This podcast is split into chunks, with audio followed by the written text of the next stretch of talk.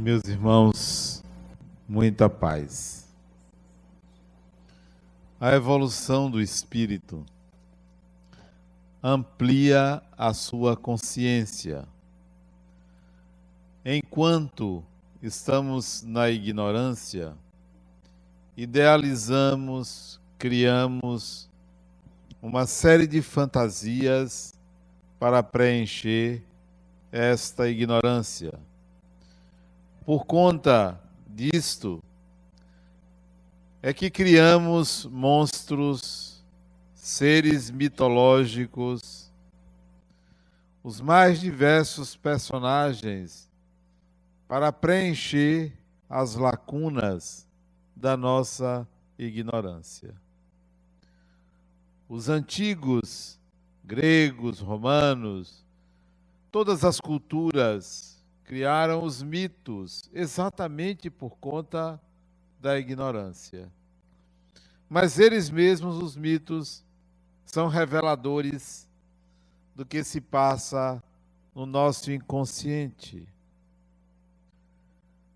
As religiões propuseram a salvação como uma forma de resolver o destino humano.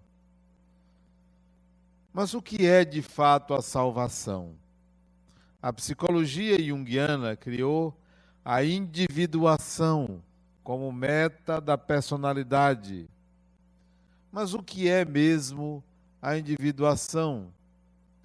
O Espiritismo fala da perfeição como meta a ser alcançada pelo Espírito. Mas o que é de fato a perfeição? Tudo isso para tentar entender o destino humano, para tentar entender aonde nós vamos chegar, para tentar entender o significado da existência. Mas será que a gente compreende de fato aonde é que nós queremos chegar? De um lado, a salvação, isto é, você vai para um céu ou vai para o inferno ou para algum lugar, de acordo com o seu procedimento, o seu comportamento aqui. Esse era o entendimento, ou é ainda o entendimento de muita gente. Do outro lado, nós vamos encontrar uma outra proposta. Não há salvação. Não há de forma alguma um destino de acordo com o seu comportamento, mas sim a um estado psíquico de acordo com o seu comportamento. O seu estado psíquico, não apenas depois da morte, agora e sempre, o seu estado psíquico é revelado pelo seu comportamento. É revelado, diferente de dizer que o seu comportamento é que determina o seu destino. Não. Quem você é é que determina o seu comportamento. Quem você é é que determina o seu destino. Daí eu comecei a pensar, a refletir sobre esse destino. Qual é o meu destino? Qual é o seu destino? Qual é o seu futuro? Pensava-se que para se salvar, você tem que fazer o bem.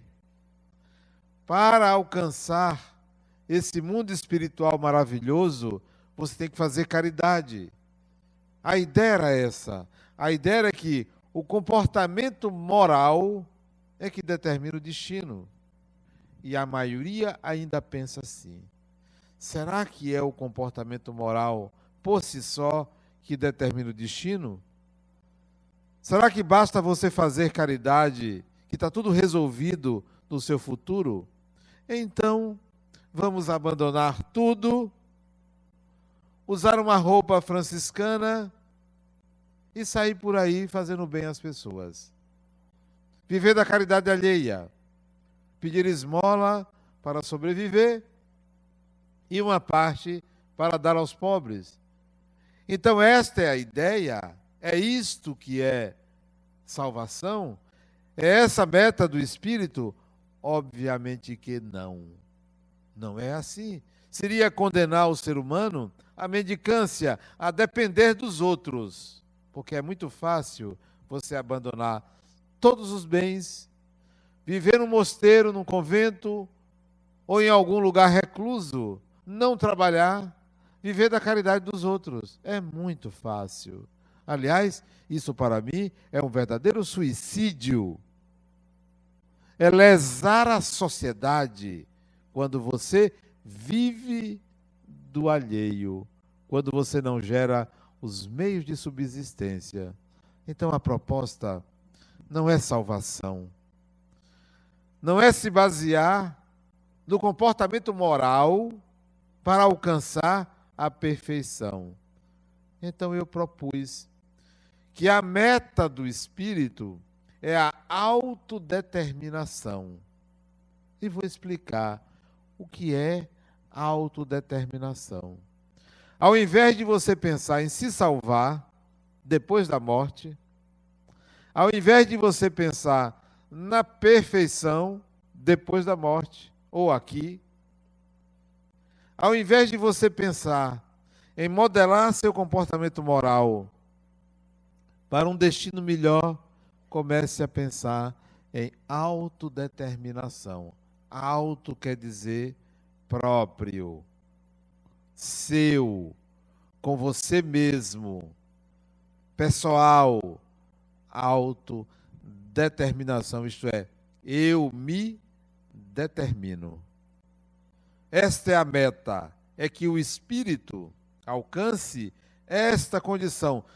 Tudo que faço, tudo que quero, tudo que penso, tudo que realizo é por uma determinação pessoal. Não é mais porque Deus me ajudou. Não é mais porque estou seguindo um espírito, um santo, ou algum mentor, ou algum guia. Não é mais porque tenho esta ou aquela religião. Eu me autodetermino. Eu decido meu destino. Não dependo absolutamente de ninguém e de nenhuma circunstância. Esta é a meta do Espírito. Isso que eu proponho. Mas como é que se alcança isso?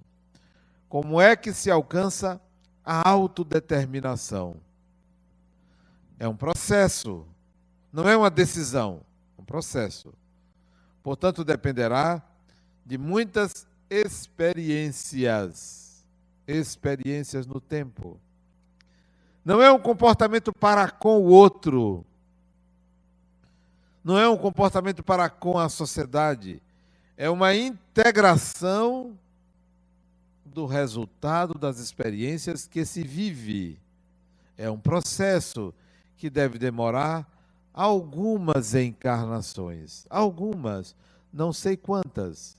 Quando eu digo algumas encarnações, eu estou me referindo exclusivamente a encarnações neste planeta, já que considero, como todo espírita, que nós temos o universo para habitar.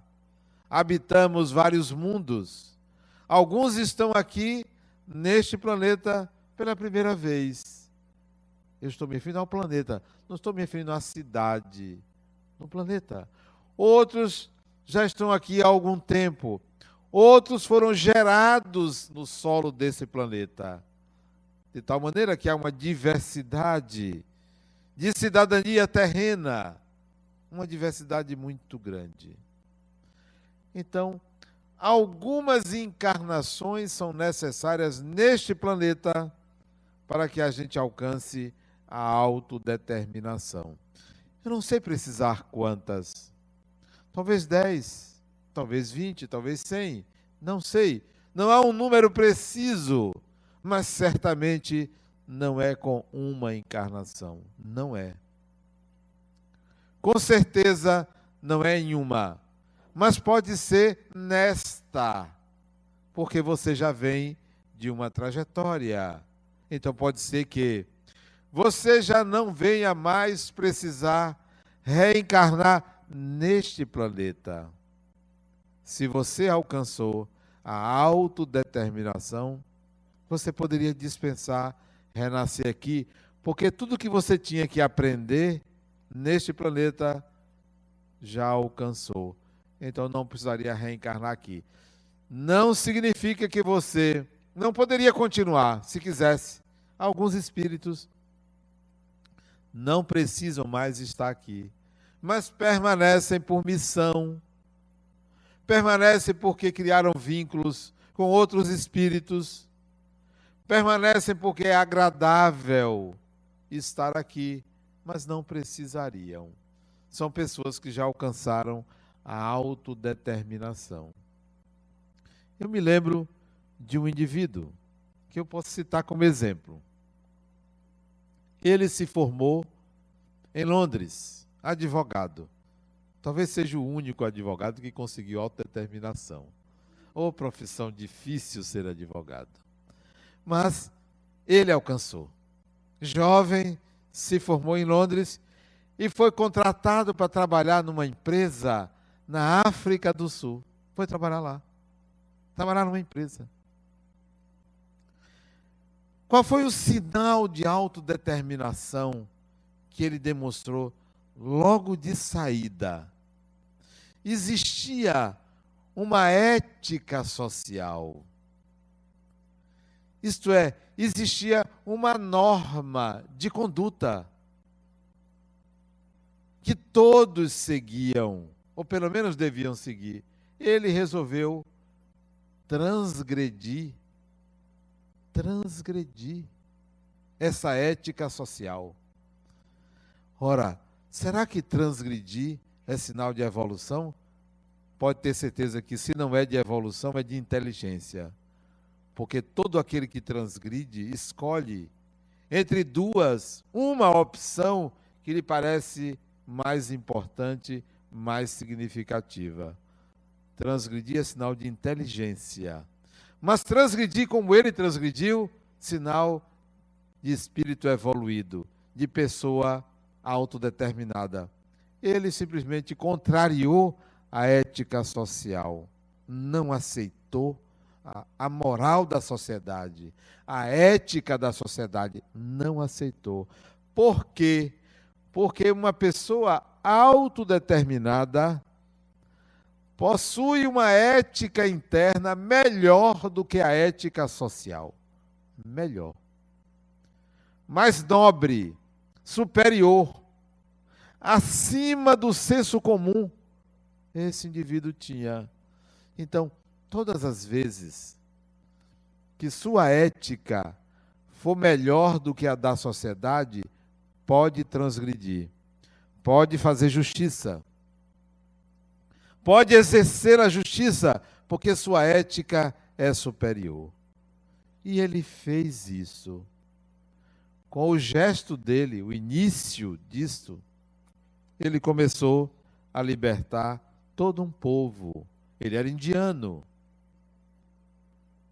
Eu estou falando de nada mais nada menos do que Gandhi. Ele tinha uma ética superior. Isto é, eu me determino. Ele não agiu em nome da lei humana, ele não agiu em nome da religião dele.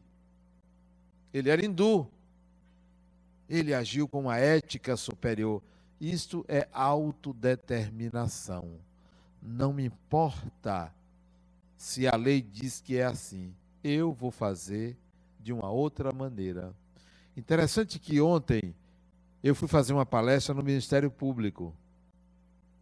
Eu não sei porque que me chamam para isso. Eu não sou advogado. Me chamaram para falar. Só tinha advogado, juiz, promotor. E me chamaram para falar. E eu comecei a minha palestra dizendo assim: vou fazer uma provocação. Quando é que deve o cidadão fazer justiça com as próprias mãos? Olha que absurdo. Eu concitando a massa para fazer justiça com as próprias mãos. Pois eu convido vocês a fazerem justiça com as próprias mãos. Não espere as instituições. Não espere a lei. Não espere o Estado. Não espere o governo. Não espere o juiz. Não espere ninguém. Faça justiça, desde que a sua justiça seja superior à justiça das instituições, da lei, do juiz, do advogado, do Estado. Aí você faça. Mas se a sua justiça for em proveito pessoal, ah, sinto muito, você vai para a cadeia. E merece, porque é em proveito pessoal. A sua justiça tem que ser superior à justiça comum, ao senso comum. A sua ética tem que ser superior. Então, faça justiça. Então, faça com as próprias mãos. Como ele, Gandhi, fez, não aceitou a ética social. Não aceitou. Ele fez. A autodeterminação requer uma consciência de que o que você faz é melhor do que o que a lei determina. Será que você age assim? Ou você está sempre agindo em interesses pessoais? Ou você está sempre buscando o amparo da lei? Isto é, eu vou fazer o que está na lei. Eu vou fazer o que é o direito. Eu vou fazer o que se determina. Se tiver uma brecha, eu vou aproveitar. Olha o que está acontecendo no cenário político: brechas. Os indivíduos se aproveitam das leis feitas para uns e não para todos. Uma ética tacanha, inferior, medíocre, para se prevalecerem para se beneficiarem. Sinais da autodeterminação. Vamos ver como você alcança. Eu relacionei sete sinais, ou sete etapas de um processo para a autodeterminação. Sete etapas. Primeira etapa. Vamos ver se você já conquistou.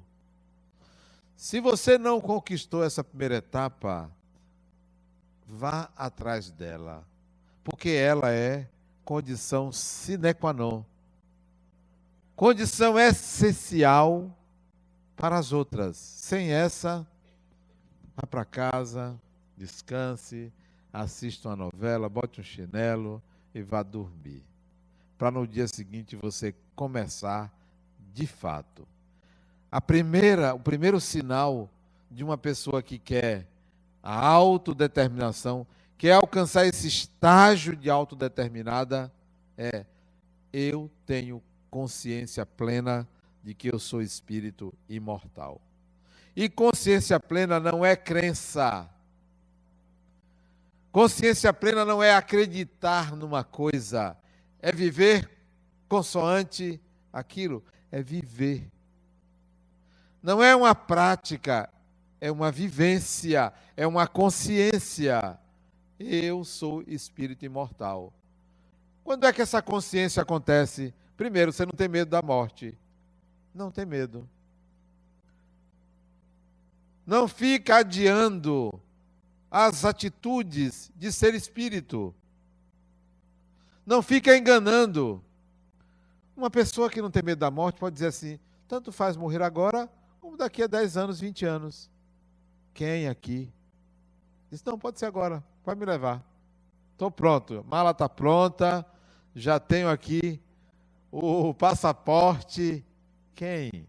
A maioria fica apegada ao corpo, dizendo, não, ainda tenho alguma coisa para fazer. Eu lembro de meu pai. Meu pai disse, meu filho, ainda não quero morrer agora não, que eu quero ver sua mãe formada. E minha mãe estava fazendo o segundo grau e ele queria ver ela formada. Quando ela se formou, eu esperava, e aí, meu pai?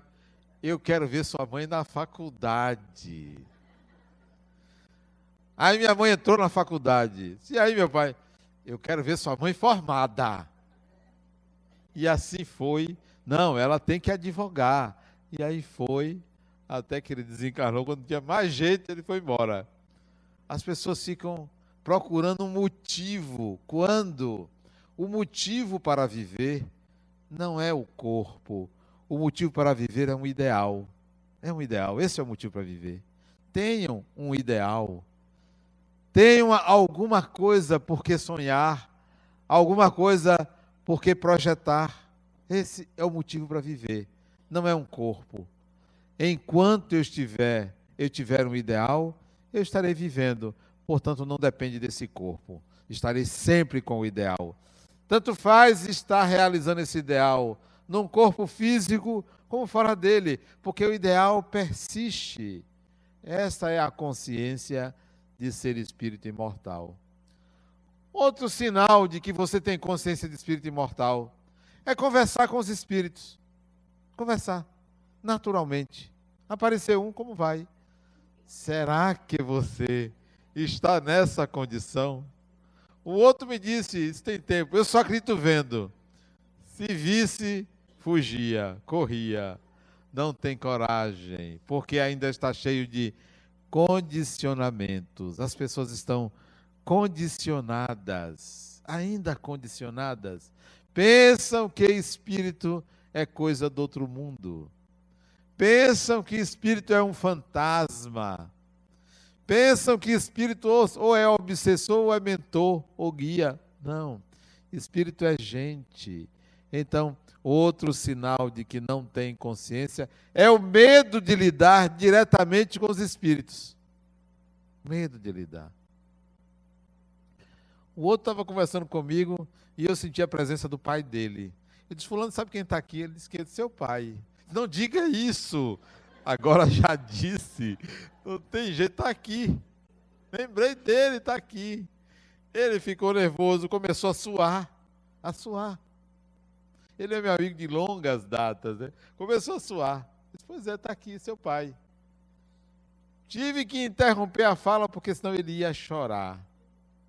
Porque não lida com o espiritual com naturalidade. Nós precisamos naturalizar o espiritual. E a tendência nossa é sobrenaturalizar o espiritual. É mitificar o espiritual. A outra veio me contar um episódio com o espírito. Eu disse, ah, foi, tá. Mas, Adenal, que coisa fantástica. Você sentia a presença de um espírito? Você vê todo dia, você sente todo dia. Quer dizer, conta como se fosse uma coisa do outro mundo, reveladora. Consciência de ser espírito imortal é diferente. Você naturaliza. Quer conversar com ente querido desencarnado? Chame. Em casa, converse. E aí, minha mãe, como vai? E aí, minha avó, meu pai, meu irmão, meu filho, meu amigo, chame e converse. Dê um tempo para ver se você capta. Não, a pessoa tem medo. Ainda vem perguntar pode chamar. Quando você pensa, você chamou. Entra em sintonia. Então desmistifique. Para com isso. Isso é coisa medieval. De achar que espírito é fantasma. Ou de que espírito desencarnado pode fazer tudo é capaz de tudo. Nada disso. Então, item 1, um, consciência de ser espírito imortal. Primeiro passo para a autodeterminação. Se você ainda não conseguiu, comece a trabalhar por isso. Estudar, praticar, vivenciar a troca de informações sobre o espiritual, investir sem perda da sua vida social, sem perda da sua cidadania, porque não precisa estar aqui no centro todo dia para ver espíritos, espíritos estão em toda parte, são testemunhas da nossa vida. Comece. Segundo lugar, para a autodeterminação, conhecimento das leis da vida. Conhecimento das leis da vida. Eu chamo leis da vida para não chamar de leis morais, porque eu não gosto desse nome moral. Não gosto desse nome. Eu acho ele ultrapassado. Por isso que eu chamo de leis da vida. O que são leis da vida? É como funciona o universo, é como funciona a nossa relação com a realidade, é como funciona as nossas relações interpessoais, É como funciona tudo, as coisas. Você precisa ter conhecimento disso. E esse conhecimento, isso sim é complexo, não é simples. Você pensa que o conhecimento é simplesmente você se informar. Não, é você dialogar com a vida. É você ter algumas atitudes e esperar por uma resposta e aquela resposta vem e você aprende. Ah, agora eu sei como é que funciona. Nos mínimos detalhes. Para as mínimas experiências, como é que funciona o universo? Não é tomar lá da cá. Não é assim, eu vou fazer o bem e eu vou ficar com saúde. Lê do engano. O que é que uma coisa tem a ver com a outra? você tem saúde se você cuida do corpo. E nem sempre cuidando do corpo você tem saúde, porque tem outros fatores que interferem na saúde que não dependem dos cuidados. É claro que você deve ter cuidado, mas não é assim que funciona o universo. Não é desta forma. Ah, a pessoa era tão boa e morreu. Achei ótimo que morreu. Por isso que eu gosto que os meus amigos morrem. É bom, porque a morte é libertação. Não, o prêmio, o prêmio de Deus não é a vida no corpo.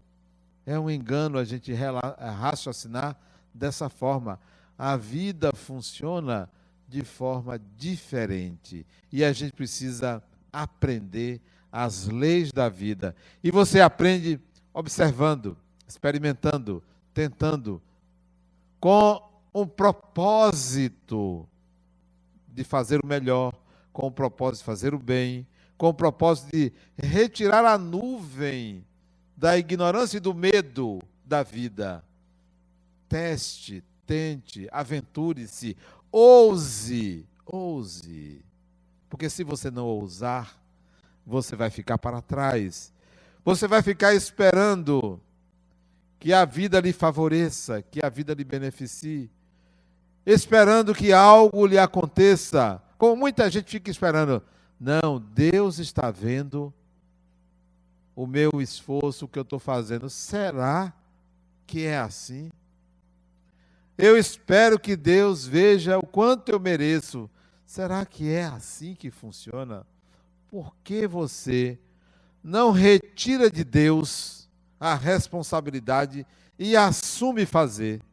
Eu não vou esperar por Deus, eu vou fazer para que aconteça o que ele fizer será por acréscimo, sempre por acréscimo. Mas eu não conto com isto. Eu conto com a minha autoconfiança, a minha autodeterminação para conseguir as coisas. Pense assim. Se Deus quiser, eu vou passar no concurso. Não faça isso. Não jogue para Deus. Diga assim: se eu quiser, eu passo no concurso se eu quiser e não se Deus quiser. Se Deus quiser, eu vou casar. Não vai. Não vai. Não espere por Deus. Ouse.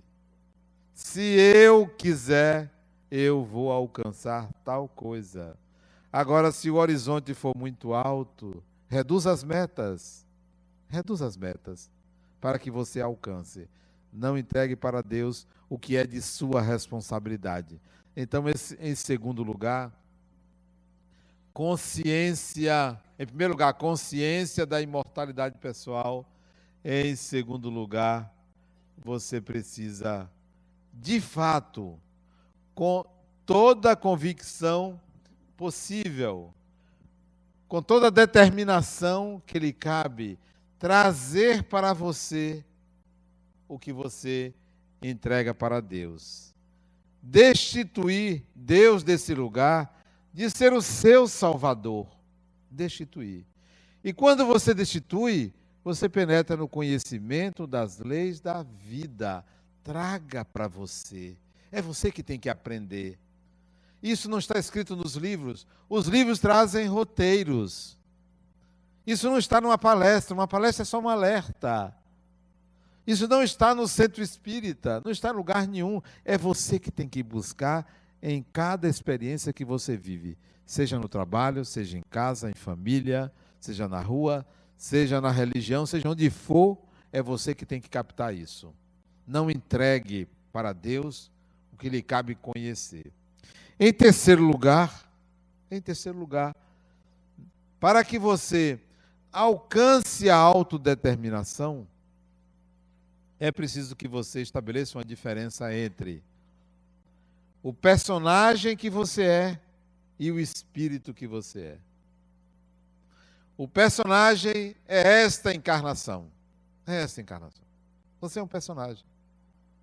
Você, espírito, não é este personagem. Esse personagem é uma representação atual, possível, menor do espírito que você é. Comece a enxergar o espírito que você é. E vou te dizer que você é muito melhor do que o personagem que você mostra. É muito melhor. E vou dizer mais: você é muito pior do que o personagem que você mostra, sabia? As duas coisas. Olhe para o espírito. Como é difícil enxergar o espírito. Como é difícil.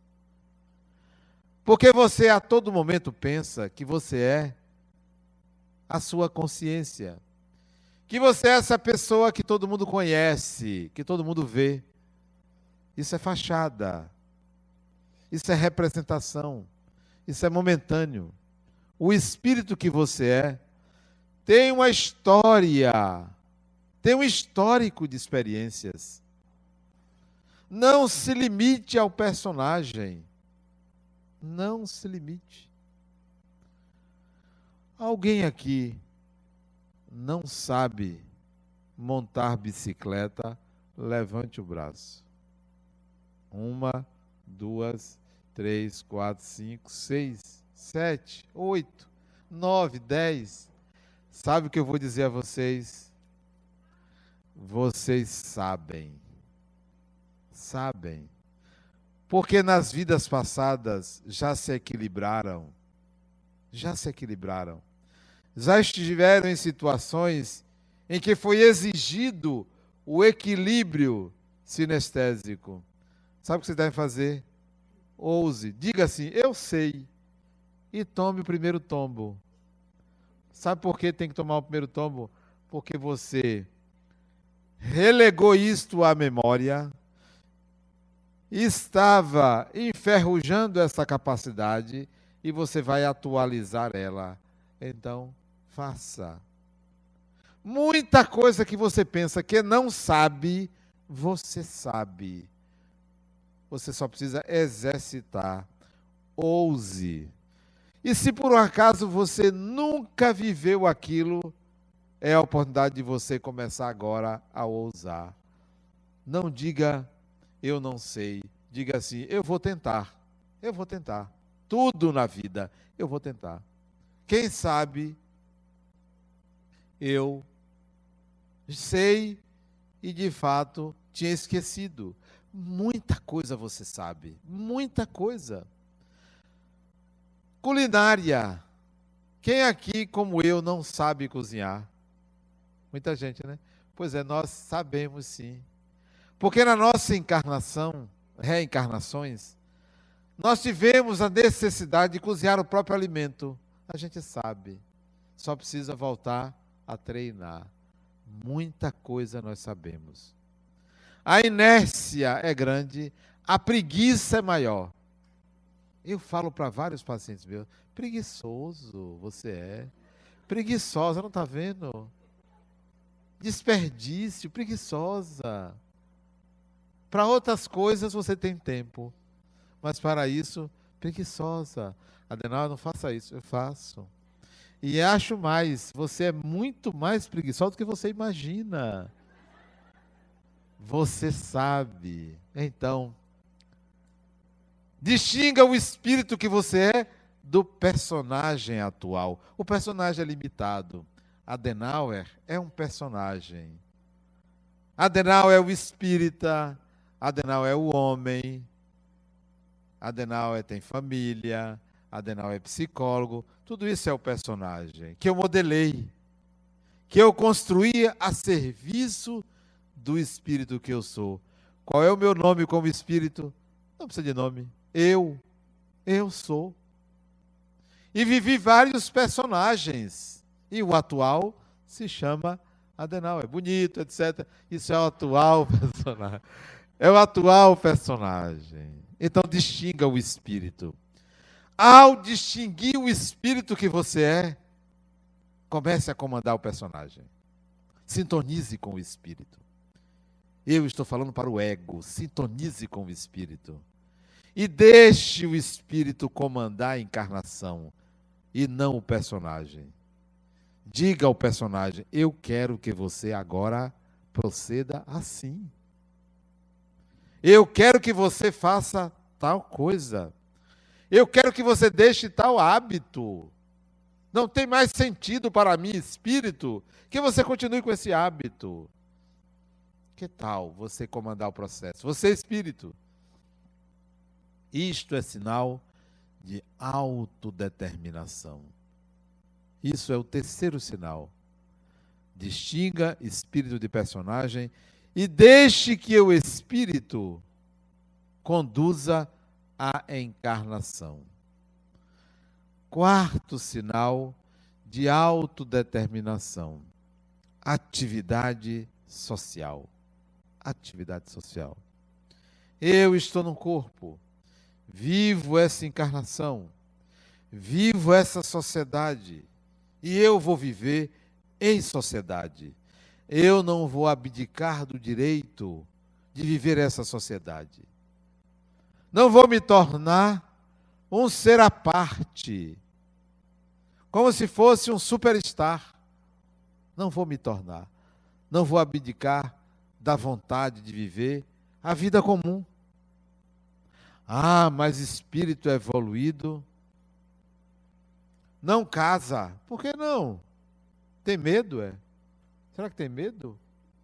Ah, não pode fazer sexo. Será que tem medo da coisa, é? Não, não existe isso. Isso é fuga. Não se relacionar com as pessoas. Ah, espírito evoluído não trabalha. Tem que trabalhar. Ah, não, não pegue dinheiro. Por que não? Qual é o problema? Tudo isso foi criado numa geração antiga em que isto era confundido com coisa do demônio. Pasmem, em algumas culturas, a mulher sequer tem direito a votar. A votar, não tem. A dizer que é um ser humano. Isso é atraso. É muito atraso. Ainda temos preconceitos sexuais. Ou a pessoa tem que dizer que é homem ou é mulher. Peraí, e o espírito? Isso é atraso. Atraso cultural. Atraso social. Você é um personagem, viva o personagem, tenha coragem de viver o personagem na sociedade. Tenha coragem. Não se exclua. A santidade para mim não está na exclusão ou na reclusão. A santidade para mim está na capacidade de viver uma vida normal. Eu só faço exceção às pessoas que perdem a privacidade pelo assédio, pela dificuldade de circular em público. Existe nos Estados Unidos algumas é, empresas que criam sistemas para os famosos. Então, ele não vai para um cabeleireiro.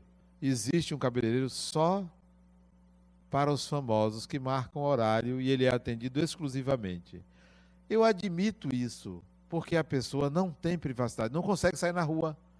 Porque ah, quanta gente quer olhar a vida alheia passa num acidente, para para ver. Você é médico por acaso, você é policial, você tem alguma função ali, né? curiosidade, coisa de preguiçoso, não tem o que fazer.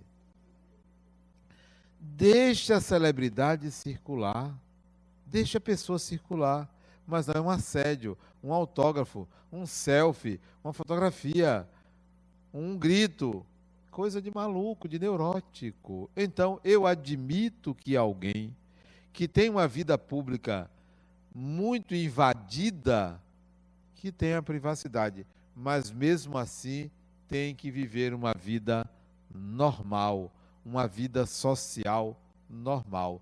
Então, sinal de autodeterminação não é se excluir do mundo, é se envolver com o mundo, é estar no mundo. Quarto sinal de autodeterminação, que considero importante no sentido de captar um sistema que você usa cotidianamente. Tem alguém aqui que não tenha a mão direita? Não tem a mão direita? Tem alguém aqui? Todo mundo tem a mão direita, não tem? Todo mundo sabe usar a mão direita aqui. Todo mundo sabe usar a mão direita. Todo mundo sabe usar a mão direita. Mesmo sendo canhoto, sabe usar a mão direita, né? Tem alguém aqui que não tem a mão esquerda? Todo mundo tem a mão esquerda. Sabe usar a mão esquerda. Com outra dificuldade, você usa uma mão, você usa a outra mão. Que tal se você passar essa encarnação sem usar as mãos, tendo elas normais para uso? Seria um desperdício. Seria uma inabilidade, seria um absurdo. Pois bem, é isto que você faz com um aparelho que você possui e você não sabe usar. Que tal você usar este aparelho? E o aparelho que eu estou me referindo, você não usa bem porque você não conhece. Esse aparelho se chama a mente humana. Você usa no automático, você usa para pensar. Mas você não conhece como funciona Sinal de autodeterminação é você saber como funciona a sua mente. E a mente não é o seu cérebro. Como funciona a mente? Quais são os mecanismos de defesa? Quando é que você está fazendo uma coisa e querendo outra e você não percebe? Quando é que você diz uma coisa, mas quer dizer outra? Quando é que você sente e não percebe que está sentindo? Quando é que você é atraído pelo desejo? Funcionamento da mente. Você precisa conhecer a mente humana e não precisa ser psicólogo. Porque eu nunca vi uma instituição ter tanta gente fazendo psicologia como essa aqui. Eu não sei por quê. Tanta gente. Não precisa ser psicólogo. Não precisa. Eu sempre tive curiosidade com a mente. Antes de ser psicólogo, sempre li sobre a mente. Como funciona esse negócio? A mente não é a pessoa, a mente não é o espírito, a mente é um aparelho. A mente é um aparelho. Como a mão é um aparelho. Aprenda como funciona a mente. Teste-se. Por que, que você não sabe perdoar? Porque você não sabe como é que funciona a mente. Por que, que você não consegue esquecer o ex? Porque você não sabe como funciona a mente. Porque você não sabe, porque você não consegue esquecer um erro que você cometeu, porque você não sabe como funciona a mente. Não sabe. E aí você cai nas armadilhas psíquicas.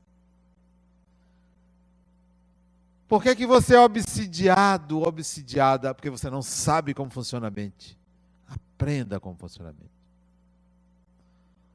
Eu vou recomendar um livro para começar a você conhecer a mente. Para começar. Um não, dois livros. Dois não, três livros.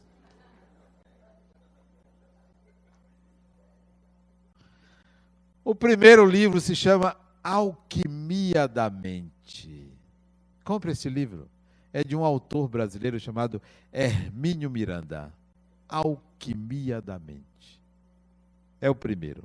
Leia. Alquimia da Mente. Hermínio Miranda. Hermínio com H. O segundo, que trata da arquitetura da mente. Arquitetura. O Homem e seus Símbolos, de Carl Gustav Jung. O Homem e seus Símbolos. São livros que você deve ler com tempo, com tempo, para pensar. O Homem e seus Símbolos. O terceiro livro, para você entender a mente humana, o funcionamento da mente, não poderia ser outro senão o livro dos Espíritos. Leia para entender. Leia para entender. Não leia para se convencer, leia para entender. Esses três livros, como funciona a mente humana. E você precisa saber usar esse complexo aparelho. Quinto, sexto, ah é, sexto, sexto. É que eu pulei aqui no meu, na minha pesca. Sexto, o que é que você está fazendo aqui? O que é que você está fazendo neste planeta? O que, é que você está fazendo nessa encarnação? E você se pergunta assim: qual é a minha missão? Não pergunte qual é a sua missão. Aliás, sua missão é viver. É viver. O sexto sinal, ou a sexta busca para a autodeterminação, descubra qual é a sua designação pessoal. O termo é esse designação pessoal. Descubra. Não é uma missão. Designação não é o que fazer. Designação é para que eu fui criado por Deus. Isso é designação. Para que a divindade me criou? O que é que tinha na cabeça? Será que, será, se é que tinha cabeça? O que, que tinha na cabeça ao me criar? As mães, quando querem um filho, sabe o que, que elas têm na cabeça? Elas têm na cabeça apenas ser mãe. Elas não estão pensando no espírito. Elas pensam em ser mãe. Elas pensam em cuidar, em nutrir, em educar, mas não pensam em quem são esses espíritos são apenas os filhos delas. Isso não é designação pessoal, porque você não pensa no outro, você pensa em si. Deus, quando me criou, pensou em mim. Deus, quando criou você, pensou em você. E eu me pergunto: o que é que ele pensou para mim? Isto é designação pessoal. Descubra sua designação pessoal.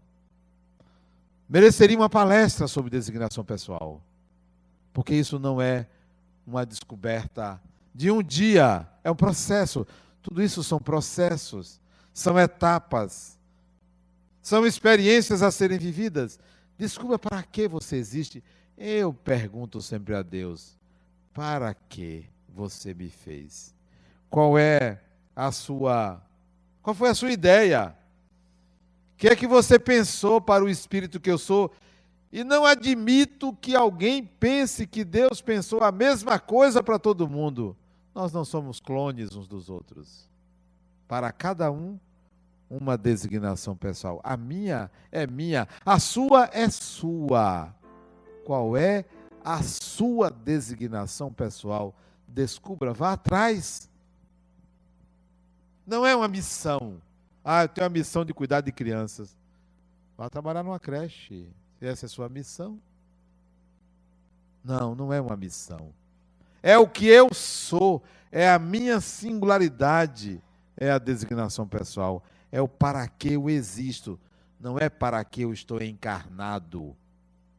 Eu estou encarnado para aprender, para viver. Mas eu tenho uma designação pessoal. Descubra. Sétimo e último passo. Sétimo e último passo. Desde adolescente eu venho brigando com Deus. Desde a briga antiga, né? Briga antiga. Nunca aceitei o Deus das religiões. Nunca aceitei. Sempre fui inconformado. E a inconformidade é um impulso, impulsiona, como a transgressão. Nunca aceitei o Deus das religiões. O Deus das religiões é limitado, pobre, agressivo, injusto, estranho. Eu resolvi encontrar Deus. Eu resolvi. Eu quero saber o que é você. Eu quero saber. Faça de alguma forma para que eu encontre, porque você tem se escondido de todo mundo. Eu não admito que você se esconda de mim. Se esconda das pessoas, mas de mim não. Não aceito esse Deus que me protege, que me mantém num lugar de subserviência, de necessidades constantes. Eu quero que você se revele para mim. Isso foi desde a adolescência. Até que, numa certa época da minha vida, que eu não vou precisar, muitos anos atrás, eu comecei a sentir Deus. A sentir. Sabe quando você descobre que você tem um sentimento por alguém? Um sentimento, você descobre. Sabe quando você descobre que você tem um sentimento por alguém e que não depende do sentimento da pessoa por você? Esse estado me aconteceu. Senti Deus. Não sei o que é. Não sei se ele é Bahia ou é Vitória. Não sei se é alto, baixo, magro, gordo, preto, vermelho, amarelo, cor-de-rosa. Não sei. Não me interessa não sei o que é Deus, mas eu sinto. Não sei o que é. Não tenho a menor ideia do que seja, mas eu sinto. Então, sétimo sinal de autodeterminação, vai em busca do sentir Deus.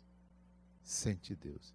Isto é autodeterminação. Essa é a meta do Espírito.